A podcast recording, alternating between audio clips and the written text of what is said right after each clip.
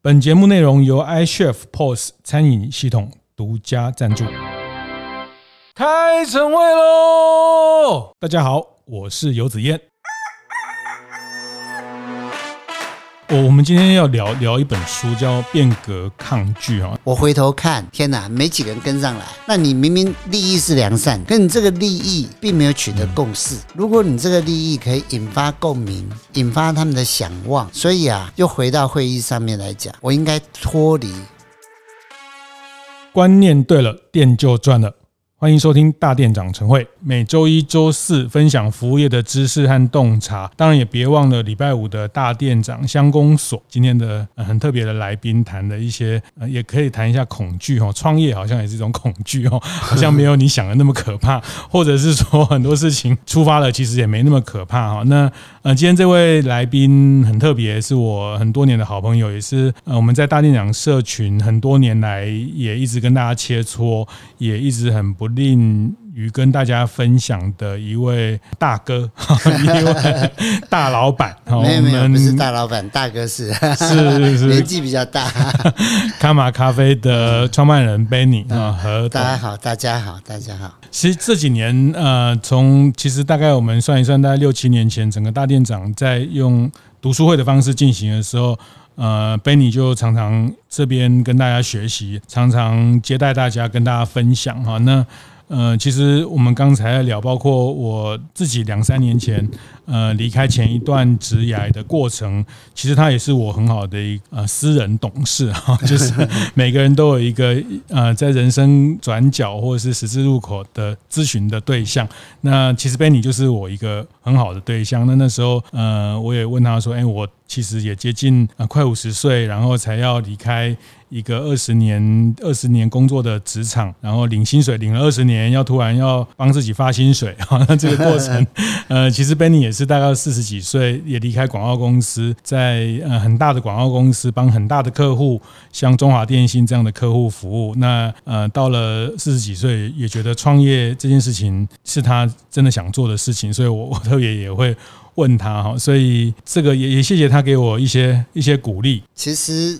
那时候子燕，其实我我在我扮演就是鼓掌，然后鼓励，然后叫他往前冲。其实其实也没有做什么，因为其实他有想好了清楚的定位，嗯，那也大概讨论了一下，比如说，哎，你觉得方向大概一致，嗯，然后其实想想就去闯吧，因为我我真通常都扮演那种鼓励。人家说推坑也好啦，说鼓励也好，但是我基本上我会觉得说往前冲，冲了就算跌倒，拍拍拍一拍灰身上灰尘，继续往前走。如果真的不行，回到原本又会怎么样？了不了不起，没什么好损失的啊。再回去这个这个业界，难道没有人没有人会想请你吗？一定会一堆人想请你啊，不用怕，你你多的是更多的那种人生的经验。那我总觉得，我总觉得就是。真的要创业的时候，勇敢往前冲。我最近才有一个朋友也是这样，忽然就生了儿子，然后双胞胎，然后觉得忽然压力很大，然后他是他是老师，然后想说啊，这压力这么大怎么办？然后要创业，我当然拍拍手啊，我我又是属于那种鼓掌，然后推着他说往前走吧，冲吧。那我自己我自己回想我。我自己创业的过程何尝不是如此？因为那时候也是有了小孩，有了有了整个，忽然觉得说不太一样，自己想要做不同的一个开创自己的一个未来。是，其实我真的就是往前冲了。你说这一路上来怎么会没有跌倒？怎么会没有受伤？一定有。是，可是你会发现，就是到后来你会发现，创业必然。受伤必然跌倒，必然跌跌撞撞，这都是成长过程。是我记得，呃，那时候 Benny 的太太哈，都我们都叫她小乖哈。那那其实她比较早，就是那时候你还在呃广告公司、行销公司上班。那呃上班还就是至少还维持一份薪水哈。然后她先 帮忙把一家店、两家店去尝试。那其实我记得那时候小乖常跟我讲，就是说你每次回来就是扮演那个他心目中的叶教授，对对，星海罗。星海罗盘的叶教授就跟他讲说，虽然我们这个月亏损，虽然这家店没有赚钱，但是它都是我们以后成长很好的学费，很重要的养分。虽然店长帮我们亏空了好几百万哦，然后有一好像有一家店所托非人哦，那个，所以感觉那时候比较像自己，感觉那时候反而因为没有参与其中，反而比较像 coach。比较像教练，嗯，客观，比较哎，比较客观的去看很多事情。等到你真正投入其中又，又又又有时候又觉得自己没那么客观。是是，我我们今天要聊聊一本书，叫《变革抗拒》哈。那这个标准台哦，待会我们会聊。我还是刚刚还继续聊一下那个推坑这个事情哦。其实。推坑别人不难呐，哈，就是说你反正他他跌倒他怎样，其实最后也是他自己决定。有时候推坑别人，其实就是呃给给别人一些鼓励，或是老实说他跌倒也你也不会痛哈。但是 但是当你自己跌倒那个痛，呃，其实前几个月你骑脚踏车，你骑自行车发生一个蛮惨的。意外是 是，那因为我们在社群里面，大家也都非常非常关心，对，颈椎断掉。我们在我们那个两个三百多人的大店长的赖群里面，那因为大家也不方便直接呃赖给你，然后就透过我这边，然后转了好多好多大家的的问候，有都有收到，是很感谢，很感谢。对，就是那个过程要给自己打气，就是有时候创业的过程，或是运动的过程，挑战的过程。自己跌倒，那那个爬起来的过程，或是你还要担心周围的人的担心，他就不是说像鼓励别人推坑那么的。其实我我我只能说到创业到一个阶段之后，你发现其实责任会多过一切。是，你会发现不是一开始一开始很简单，就是赚钱。那一开始会是比如说，呃，我的目标就是可能在在自己的生活，或者说你想改变等等这些。可是到有一定的程度之后，你会发现你身上不知不觉担了很多人的责任跟跟期望。我这次受伤，发现说，天哪，我不是我个人一个人，而是一个企业，一个很多人的一个寄托等等。嗯，其实你会发现那个责任感是很，那是另外一件事情，那是那是受伤的另外一件事情。那也是支持你某一种要自己要更更坚强的一件很重要很重要的。我觉得也是不是支持就更坚强？我倒觉得坚强在于自己本身的本性。每一个人有每一个人的本性。是，我是属于那个部分，我是属于坚强的，而且是属于比较会往前冲、目标导向的这样的一个人。每一个人的本性有不同的，有的人是很呃委婉而坚定，嗯，有的人可能就是很容易看着不同的情况、事实的转变，各自有不同的。每一个人要要创业，其实善用自己的优势，嗯，不见得就是说啊某某人是怎么样，我跟着学怎么样。不见得是适合你的。嗯，其实基本上每一个人在创业的过程，其实善用自己的优势。那我就是善用我自己跟我老婆共同优势，是，然后所创造出来。我们有时候觉得我们可能不是那种很聪明的人，但是只是两个两个五十分五十分加起来就是哦六十分六十分加起来就一百二十分，嗯，大概是这样的一个状况。嗯嗯嗯，所以乐观还有这种呃正面，其实其实我自己在小怪和 Benny 身上都看到这种正面的那种能量哦。那当然大家知道，现在这段时间也非常关键，因为接下来 IPO，接下来要呃台湾的咖啡市场又进入了更更激烈的竞争的阶段，还有资本化，还有这个更多的加盟主要跟你们这个品牌一起走哦。所以呃，这个其实是一个很大的责任在身上，是是，绝对是挑战。但是一直存在。你咖啡市场，发现现在就是标准的红海。就算你以前是蓝海，你到现在也是变红海了。是以目前来讲，就是百家争鸣。因为以以红海的一个呃，算是一个，如果以行销的角度来看呐、啊，就是说一个一个生命曲线来看的话，它绝对是在一个成长期。是成长期的一个过程。市场还在增长。市场对还在成长。那整个市场扩展量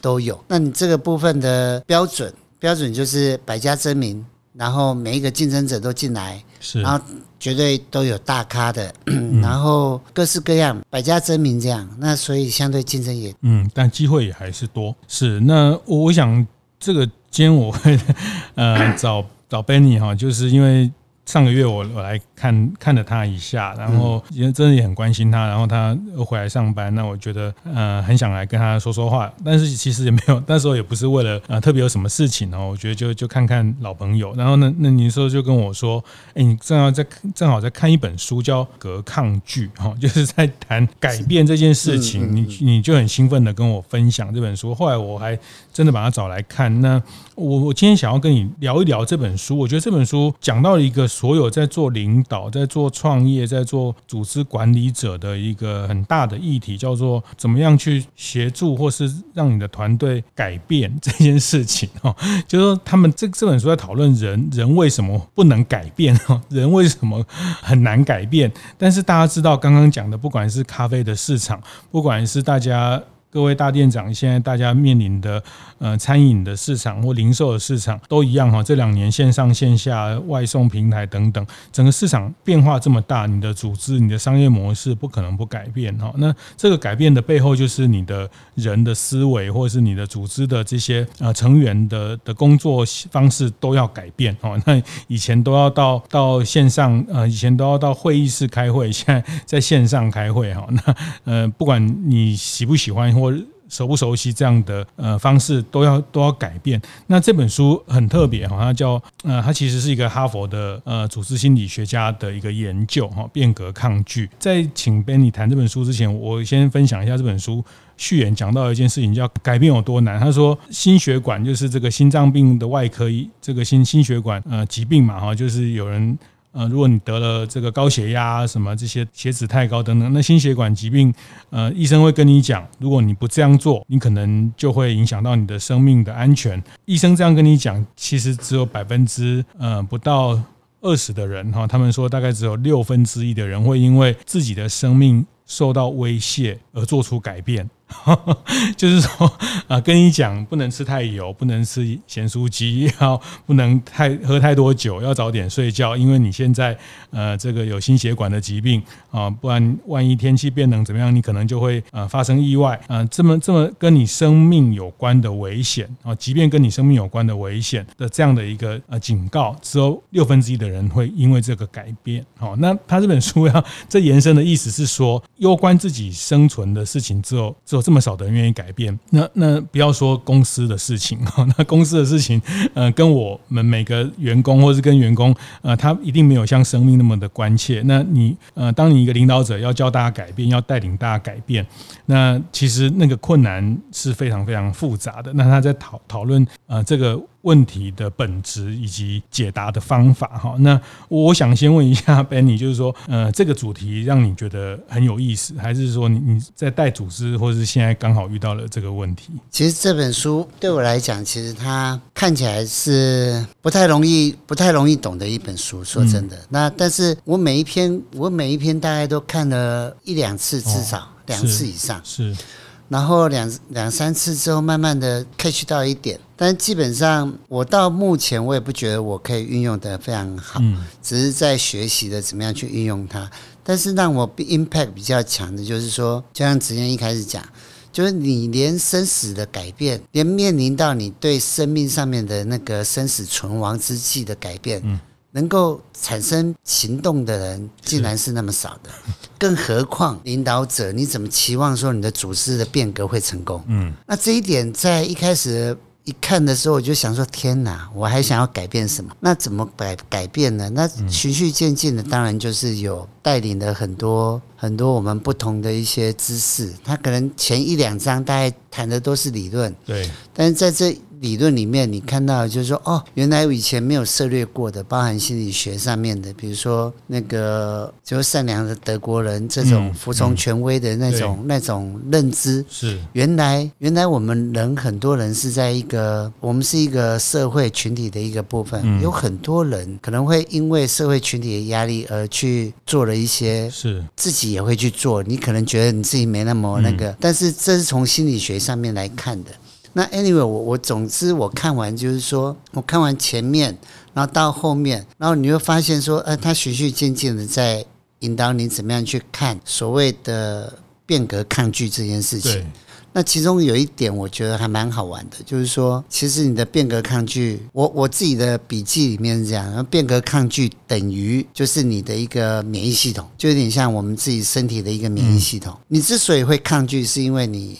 身体在保护你自己，对，保护你。但是有时候这个保护到底是对还是错？嗯，尤其像我们免疫系统，有时候也不见得，也不见得是保护是对的。嗯，那他变成改变他之前认知，他认为说这个我需要启动去改变它，所以让你的抗拒是很大的，是，所以不容易改变。是，所以这个是呃吸引我去去阅读这本书的，因为一来它也是我目前在上的一些。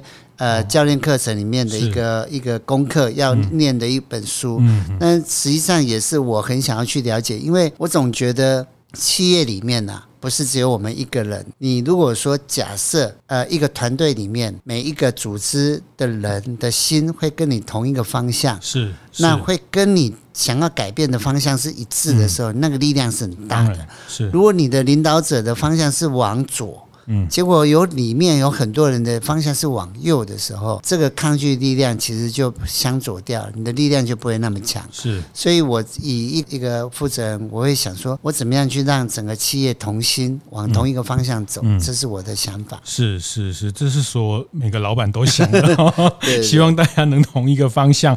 那以前有一个老板跟我讲，其实老板就像嗯那个火车的车头哈，你要用十分的力气，可能最后一节才开始慢慢。启动，哈，才动一两节。那后来我遇到另外一个老板跟我分享，因为我觉得他的比喻也很好，他就说，就是企业有两种，一种就是。刚讲的那种叫自强号，就是一个车头拉着大家往前动，所以自强号最高的时速大概只能到一百一、一百二哈。那他说高铁每个车厢都是动力，所以它动它才可能时速到两百三到两百两百六 哈。大家搭高铁的时候，它有时候会显示那个，哎，我觉得这个也也很很贴切哈，就是说当大家一起动，那个才会有一个速度。那如果要靠。那个领导人拉，那真的是拉到最后，那个力量就就很辛苦哈，所以变成说，你只要稍微不拉，他这个车子就会往后退了哈，就是很可怕的事情。所有老板都都希望大家往往这个方向去。那我觉得我看了这本书，其实把这个原因，其实在第一章他他讲的这个道理很关键哈，就是说，嗯，刚讲的善良德国人，这个就是有人在研究纳粹德国人会做出这些啊毒气室啊等等等等，这个是一个集体共谋的。一个事情，那么就发现，其实这是一种社会社会意识的力量。那其实大部分我们很大的行为都是社会意识的力量主宰了。那只有大概只有三分之一左右的人，他可以慢慢的呃有一些自主的意识哦，那他自己可以呃有一些自己建立一套自己的比较独特的价值观跟独特的思维啊。那那这个大概只有三分之一的人会会做到这件事情。但是他这本书要讲的是，能不能在这个自主意识上面。还有一个自我转化。这个意识哈，那他他算起来，他们说根据他们的研究，大概只有百分之一的人可以做到自我转化的意识。那其实也是很多 CEO 的重要的特质。那总之就是说，他讲说这件事情很难哈。那为什么我们这个时候要那么的关键的去去看待跟接受这个这个题目的的考验？因为他特别讲现在的职场，因为我们已经脱离工业时代，进到资讯时代，每个人的自主，每个人。上班，他可能同时在跟你开会，同时又上 FB 在靠北 靠北老板哦，就是说在这种自主的情况下，而且我们要去用的是。各位伙伴、各位同仁的创造力这件事情，所以呃，变成说他他认为其实必须要很清楚你怎么样去驱动同仁去协助他改变哈，所以这本书大概是围绕着这个主题。我也很好奇，就是说像卡玛这样的公司，这个总部然后做的非常的活泼，然后很多卡玛的 baby 哈，那嗯，其实你们是非常创意导向的一家公司啊。其实这些人这样的伙伴跟团队，大家自主意识都非常高。中场休息时间，分享一下我们节目合作伙伴 iChef 的相关讯息。今天想和大家分享的是 iChef 云端餐厅的新功能——餐厅快递，它的第一阶段功能。外送运费自动算，这个功能主要是补足当餐厅想要经营自主外送时，能够更轻松、更有效率。比如说像不久前的端午节，如果餐厅有做像是粽子、礼盒等期间限定的商品，就非常适合使用。消费者可以线上直接下单，计算运费。预付款项，而餐厅只要选择自己习惯的物流方式出货就可以了，不需要再去特别找电商平台上架，省去抽成，也多了一个可以持续经营熟客与会员接触的机会。当然，不只是节庆的限定商品，平常也可以经营一般餐点的自主外送，等于是除了加入知名的外送平台之外，再多了一个新的自有通路的经营。未来 iChef 会持续开发更多功能，让餐厅快递的架构变得更完整。有兴趣的听众朋友，欢迎上 i s h e f 的粉丝专业看看更多讯息哦。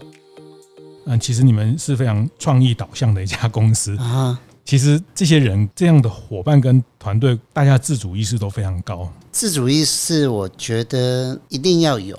但是问题是说，像书本里面也写说，因为那个那样的一个观念，就是因为社会社会的一个一个驱动力，人人都可能是一个帮凶。但是重点是在于说，你自己本身是不是有独立的思考，跟那个什么，是不是在一个大是大非之前，你是不是？不轻易低头的那种坚韧性，是不是？其实这个是很多方面的一个养成，而且这个没有遇到一个大事情的时候，很难看得出来。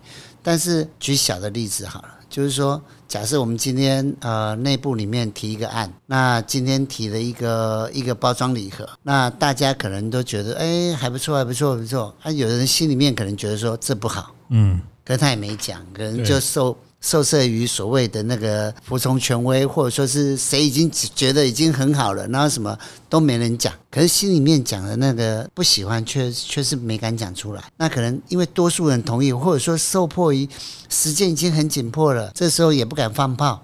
啊，就这么让他过吧。那、啊、这时候谁敢讲？少数的那几，他觉得说，嗯，真正的有不同独立思考在看。所以有时候老板也要去看，就是说，你真正真面对的那些放炮的人，跟那些你反而是要欣赏他的不同的角度。嗯，那有时候往往最惨的是，我们身为老板又在那边讲，就是说，嗯、呃，我觉得这个还不错。大家还没发表意见不错的时候，你已经讲了，讲了，其他人就更不敢讲了。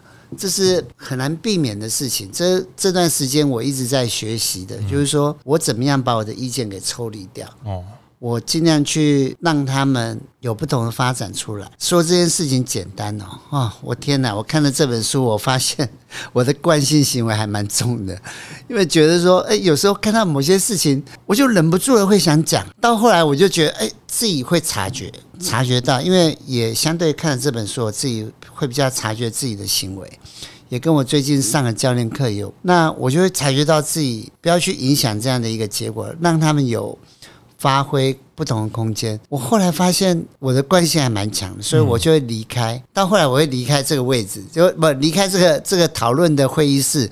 我发现我会忍不住的想讲话，我后来干脆说，你们结论告诉我，会有这种感觉。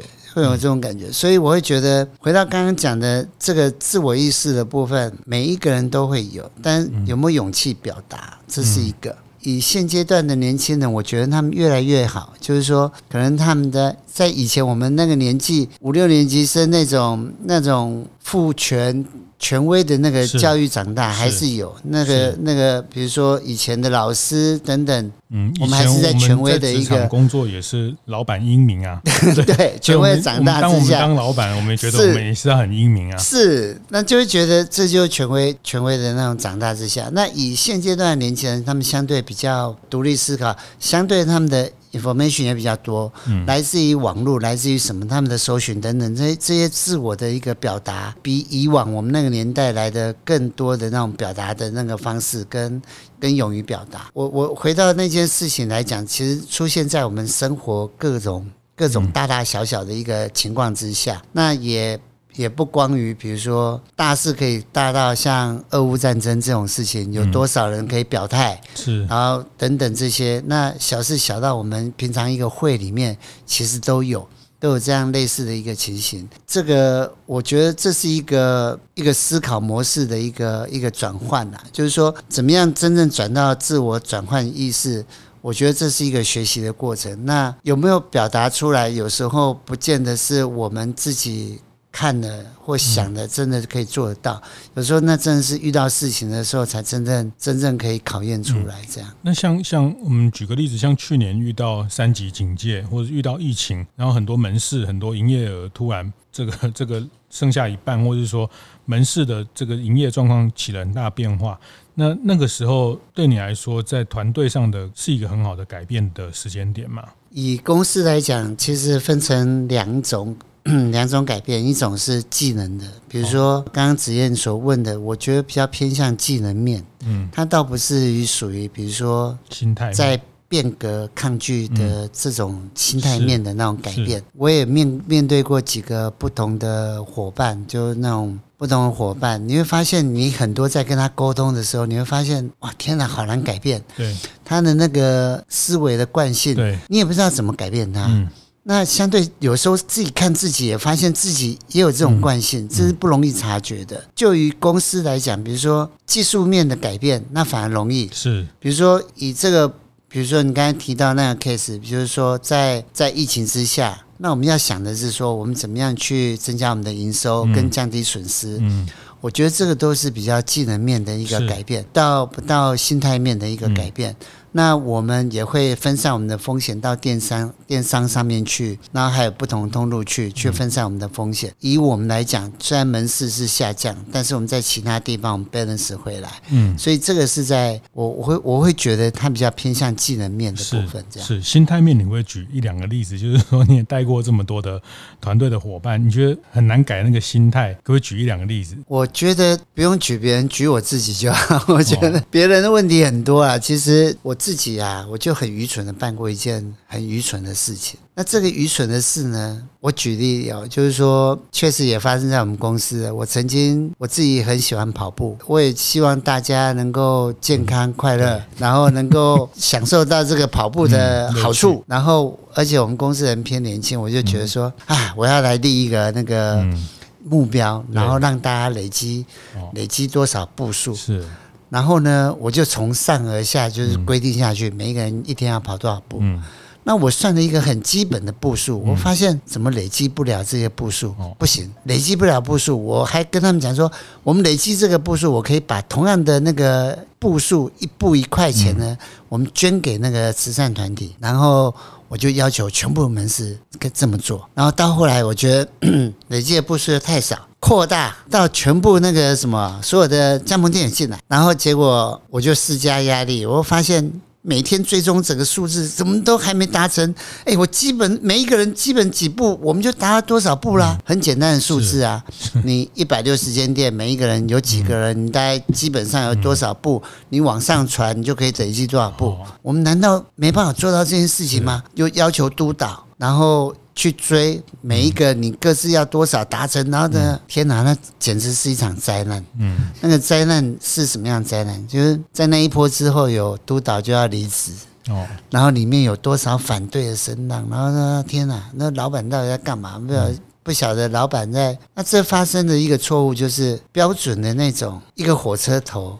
你后面要拖着后面的人在那边走，嗯、是你发现你拖得好累，你拖得好累，你根本拖不动。是很多开店大家带团队现在都是这个心情啊。是，嗯，那那后来慢慢的，我理解其实这个很重要，就是你必须要，我我犯的错就是这个错了。我说我举这个例，就是说我回头看，天哪，没几个人跟上来。那你明明利益是良善，可你这个利益并没有取得共识。如果你这个利益可以引发共鸣。让他们引发他们的想望，让他们所去达成。所以啊，又回到会议上面来讲，我应该脱离。如果让我再来一次啊，我应该问他们，就是说，如果从几个主管里面，我说，假设我们现在要办一个，让大家可以有健康。有益身心的，你们会做什么？尽管我心里面想着跑步哦，我也不能讲。嗯，到后面他们觉得，嗯，那你们觉得哦，有什么有什么，他们会觉出来，那什么最便宜，什么又又最有那个效果，然后等等，也也许到后面他们讨论出来是跑步，是或者他们说爬山也 OK，或者什么都 OK，但至少是他们所选择，他们所引发的想望。嗯，那你必须要让你的团队有想望跟有选择，有选择达到，而且。目标是他们自己定的，是我们预定要多少，嗯，多少时间达成什么什么，是老板干什么？就像我们一开始的开场一样，我在旁边鼓掌拍手说：“冲吧，子燕，往前冲吧。”嗯，这就是老板要做。真正倒不是老板要做，你你我一个人跑得再厉害，也抵不上十个人跑跑一天吧？是。那你会发现，说我标准的就是拖着团队在跑跑跑跑跑。嗯，其实 这个也是我今天特别想请 Benny 分享哦，就是呃，很多开店的伙伴。都会觉得他们人好难找，又留不住，心好累哈。我想大家都 都很辛苦，这个都是现实。但是要把你的做做的大，做的长远，呃，卡玛也是一样，一家、两家、四家。八家这样开始，然后也没有财团，然后就是一个 一个中年的上班族是是的跟的一个夫妻创业就这样开始。那呃也缴了很多学费。那我觉得他们现在可以到这样的规模，一百六十家店，那也在往资本市场，那也不断的成长。那我觉得这里面一定有很多东西可以跟大家分享，像带团队这件事情。那所以你你会觉得就是嗯。让大家有选择哈，就有选择这个事情是是蛮重要的。那但我但我我还是觉得这件事情会犯下大家很容易把手伸进去，或者是自己想要不能抽离这个角色。这个是因为大家都是白手起家，很多事情都是当年我们这样一点一滴，然后这样呃做对了几件事情，然后好不容易有这样的成果，我们都会很在乎、很小心，怎么就会这样放手给大家去？这个这个。是一个蛮难的，这个这个应该怎么说？不同阶段有不同的阶段的事情。比如说像刚刚讲的，比如说都白手起家，然后你做做了很多事情，然后我到现在到我现在的阶段，我会发现说，对久了就错了。你就很多事情就是你以前创业的时候，然后这样这样这样这样做，那你又发现说啊，为什么这样的事情以前我就很简单就可以解决，那现在为什么不行？嗯，其实。没有思考到时空背景也不一样，嗯，那你也必须要让他们有不同的发展，跟犯错、学习、成长，嗯，而且有时候你放给他们有不同的空间的时候，他们想出的方法也许比你以前十年前所设定的目方法也许还更好，嗯，可是我们往往会觉得说啊，我老板很熟，然后最糟糕的老板就是不行，我来，那就惨了，嗯，你一个人来，你可以什么时候？你才有办法茁壮而长大，因为在小规模当然可以，就不行我来。是问题，你到有一定的规模之后，你不能把这个事情放在不行。但是它会变惯性啊。我们刚刚一开始讲，它就是惯性。呃，要改变掉，因为你如果纯粹都是都是这样的一个惯性，其实你也会反扑回来的。觉得反扑回来，让你知道就是说这样的一个你自己的惯性所造成的伤害。我举例，比如说你很多事情都要自己来，那你自己。就会很累，你也相对没有培养出该有的那个人才。嗯、那以一个公司的一个发展，最重要就是人才。你有多少人才？嗯、你有多少左右手？你有多少人可以分担你这些事情，决定这个公司的成败？嗯，就像书本里面也提到啊，就是说领导者最重要就是在培养你这个肥沃的沃土，是，就是人才培养的一个沃土，嗯、把公司变成一个培养的沃土，这样。那我非常非常非常的觉得这句话是很有很有共鸣跟非常同感的。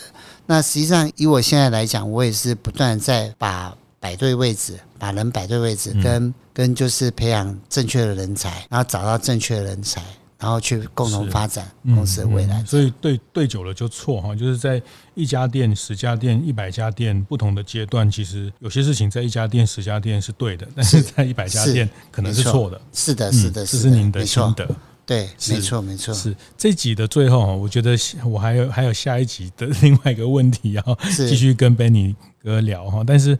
这集我觉得，嗯，这这本书在谈改变、变革的抗拒哈。那每个人都会抗拒这个改变。那刚讲的就是伙伴同仁的，呃，有些他的心态真的很难很难变化。一部分是是回头看自己的做事情的逻辑跟是不是有让他选择。那那如果这些事情都考虑了，他还是很难改变哈。就是说，呃，有有一种有一种老板，或者我们有一句话就是说啊，那你就用他的优点。不要看他的缺点哈。但我觉得，我觉得这有点消极啊。我不知道你是不是，就是说，当你呃的伙伴，嗯，他也也其实对团队也蛮重要的，你好像也也希望他持续的。可是他有些东西就是不能改哈，就是说一些特别是心态上一些一些态度上的的的方方向，或者说你想要让他比较呃有有不同的想法的时候，他会抗拒的选择是改变他的某一些呃心态，还是说就像我刚刚讲啊，就比较就是啊，你就用他的优点，不要看他的缺点。最简单的方式就是用他的优点，不要看他的缺点，这是最简单的方式。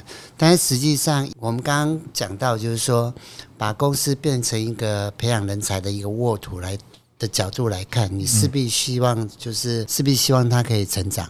嗯，那成长就是必须要改变。是。那我常觉得说，改变就有点像是挑战。嗯，就是不断的、不断的遇到问题，解决问题，就是成长。就是一个挑战之后，你才有经验，然后再往前走。其实所有的改变哦，最终是回到所谓的心态。如果说他本身的一个心态，在我另外的一个教练课程里面，他们有提到很多不同的一个心态。里面如果说呃有包含，比如说最最基本的，可能就是不在乎，甚至敷衍，甚至比如说只是感兴趣，这些都算是。层次整个心态都还没有到达应该要改变的一个状态。如果他是敷衍或者说是不在乎，这些都不用谈了。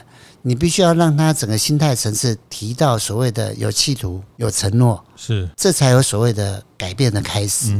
否则你没有从心态里面做基本的调整，嗯，让他变成一个有企图、有承诺的人之前，你要谈改变那是不可能的事。可是他爸妈都没有办法 让他改变成这样，为什么他来你的公司，你可以改变他这样？这是一个好问题啊，因为这个就变成说，我们怎么样跟他重新启动。所谓的这个他这个 game orientation 啊，嗯，就是说怎么样重新启动这件事情，这也是一个比如说一个领导者在于，比如说我怎么样去激发他自己本身的一个，如果以一个三角形来看的话，有一种行为，然后然后体验，然后学习，那你必须要让他，比如说有行。有开始怎么样？他要看他是怎么样的一个状态。要启动。有些人可能就是他就是呃有学习有体验，但是没有行为，哦，他不敢做，不想做，他就有点被动。那也许这段时间我们就必须要给他给予他什么样的方法，让他可以产生行为面的一个。有些人可能就是有行为有体验。但是没有学习，是那我们应该又要给予他什么样的一个刺激，让他往上？这个每一个人都都各自不同。那回到这本书，其实这本书它里面很多 case 就是在讲每一个人其实有很大的惯性，从书本里面看到可以改变的。那从他的一个有所谓的四栏四个栏里面，比如说第一个是自己希望的。嗯，希望这件事情先回到自己的刚刚的企图心的部分，你自己也想要改变吧？也想要改变，才有所谓的第二栏，就是有有做到跟没有，就是说还没做到的，或者说没有做到的，然后才会有第三栏、第四栏。我觉得可以循序渐进的去朝这个方向。这个其实我也还在学，因为包含。我现在也在列列我自己的，比如说我应该想要做什么样的改变，嗯，跟我有做到跟没做到的，我目前也在提列我自己本身的四栏的那个，那四栏是属于这个四个栏位啊，是属于这本书里面的一个算 know how 吧，嗯，那以后怎么样运用到团队？其实他这本书里面有个人的跟团队的。我目前是没有运用到团队了，嗯，但基本上我先从我个人开始运用起来，然后我我觉得我是我一直相信我自己是一个勇于接受改变的人呐，嗯，所以我相信我是可以改变。那至于改变到同时，就像你说的是困难的，但是我希望能够透过这本书的学习，真正可以做到这件事情。嗯嗯嗯，这个我我最后还是要帮大家问哈，就是说有时候伙伴服务业哈来来去去，那我们心力也有限。那当然你讲的很清楚，其实我也从很多呃开店或是企业老板身上印证到，真的把自己的企业当做人才养成的一个沃土，这样的老板大部分都比较轻松。是 是，轻松的意思不是说他就不干事了哈，就是说他可以跳脱出来。Daily 的 operation 的这些事情，他可能出来参加见学团，出来参加学习的组织，出来呃去念 EMBA，他他就往另外一个更高的视野在成长了。但是很现实，我们的 energy 有限，我们的能量有限，呃，那团队来来去去，那我们还是要把。力量放在愿意改变、愿意启动的人哦，就是说，呃，你你这大概会用怎么去看待？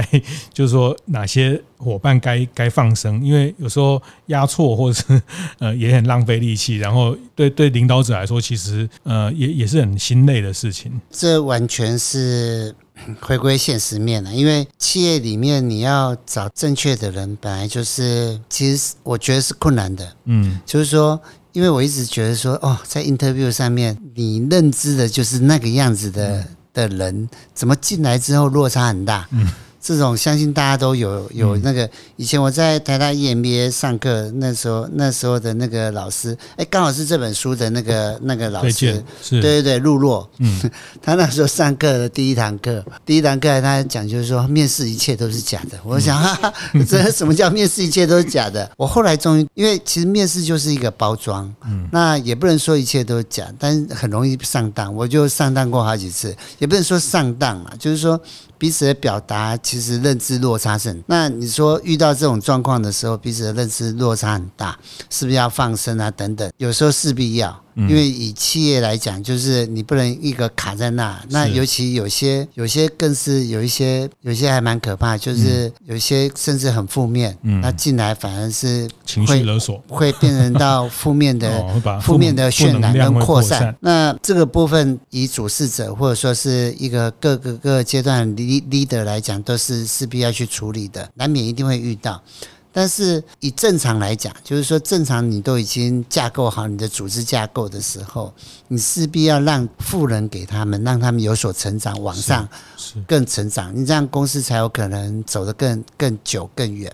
嗯，那回到刚刚那个不对的人的时候，呃，就像那个投资大师呢，他曾经讲过一句话，就是你有没有他每天做的说，你有没有对的人有奖励他。错的人，你们赶快让他走。然后这样是那个什么，那个投资大师，那个叫什么？他说的一句话，就是这句话。那有时候也想，就是你在这段时间，如果说真的是找错人了，彼此不耽误彼此的时间，尽快的分手，还来的还还比较好一点。那这也是前提啦，因为我觉得必须要有这个前提，你才有很可能后面的培养的沃土这个存在。嗯嗯嗯。但是如果你看到他是。改变，或是说，原即便他现在表现，或是他现在的 KPI 不是很理想，你会给他机会？如果他的态度是态度层次是高的，那 skill 也就 high will high skill。那没有问题。嗯，如果说是比如说 high will low skill，那你要思考看看他的 skill 是不是你在这阶段相对以公司来讲，必须要思考，就是说你你这样薪水，你的 skill 这样到底对不对？如果你的 skill 不是是符合你的薪资值，另外还没有补足的 skill，那我们可以透过训练或什么给他。嗯，如果你的 skill 发现落差太大，那这个不是我能补的，而是相对于就是说。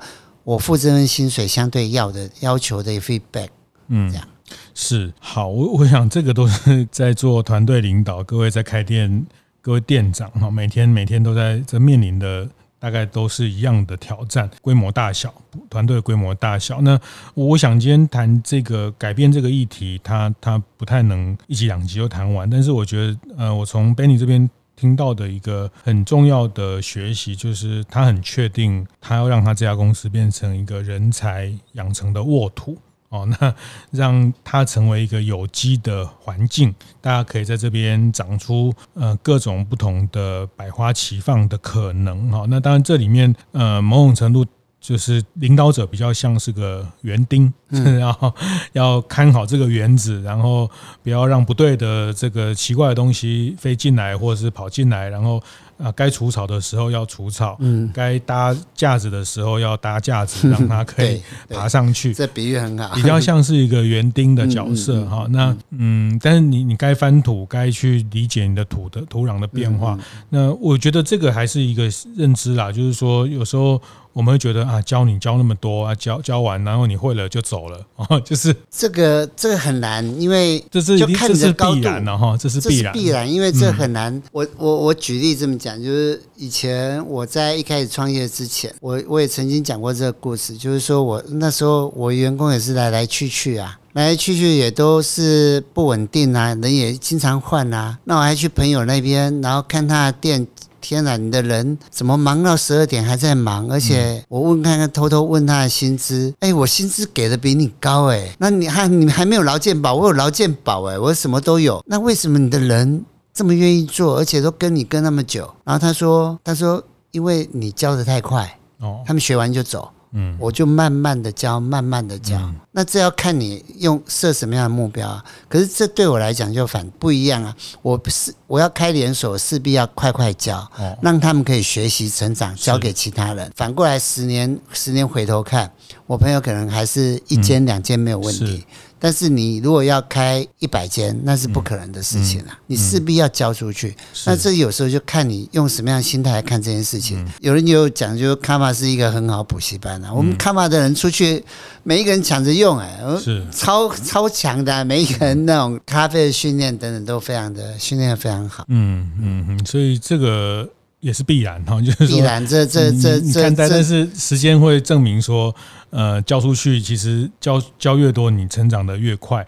其实他他也是你也有有启动了这样的一个一个训练人才的机制了哈。那我也同意，我也以前听过您这样讲，就是他慢慢教，然后以前的这个像内场的厨师就是这样，就是都留半步嘛。是是是是是，留半步他就要跟着你哈。那我觉得这个方法也不能说错，但是我觉得在那个时代。看你设定什么样的规模？对对对，而且我觉得一个规模啦，我觉得另外从我的角度，我觉得在在某一个资讯流通比较慢的时代，可能是可以的。是，尤其现在资讯这么快，对，现在资讯那么快，上上 YouTube 看个看个影音就可以开烧肉店就得米其林了哈。就是说，就是说现在资讯的流动太快了哈，所以呃，这一套其实过去可能也有可能前辈是这样做有行得通，但是大家知道这个时代。这整个整个呃资讯的流动也是这本书提到的，因为已经进入了资讯化的时代。过去这种工业化的时代，呃，这种有有功劳就赏功劳，就是没有功劳也有苦劳。其实那个那种奖奖酬，就是你可以用这个奖励去直接的刺激他进步，或是对价的这个事情，它现在越来越。不那么明确了，是他对价的东西要很多的，可能是呃他的情感有没有被照顾到，他想要追求的意义，他想要实现的人生的目的，这个也是这本书一直谈到。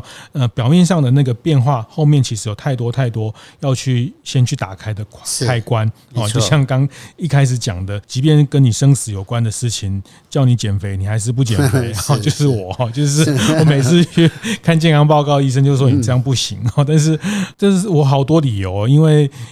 妈妈都煮了这么好吃的东西，我没有吃，我就觉得好像我。就忽视他的爱或者什么，每个人都会找了很多理由来来抵抗这个事情，但是他到后面都有很多开关。其实这本书要谈的也是这后面很多很多的开关，呃，要要启动最后那个变化，那无非让整个团队最后能像高铁一样，其实它每一节都有动能。那下一集哈，下一集我要跟你讨论这个书里面也谈到的一个 chapter 叫授权这件事情哈，嗯，就是授权这个，其实很多很多老板或者是大家在这件事情上其实不太容易，其实甚至。父母哈，我们做父母的有时候我们也其实就像我们这种爹宝哈，就是 其实常常也帮小孩做了太多决定，也没有授权哈。授权是一个很大的课题，真的是这我们下一集聊。谢谢谢谢 Benny 跟大家分享，不会不会，谢谢大家。会后记得在 Apple Podcast 订阅、评分、留言。有任何想在晨会上讨论的议题，也欢迎提出。大店长晨会，下次见，拜拜。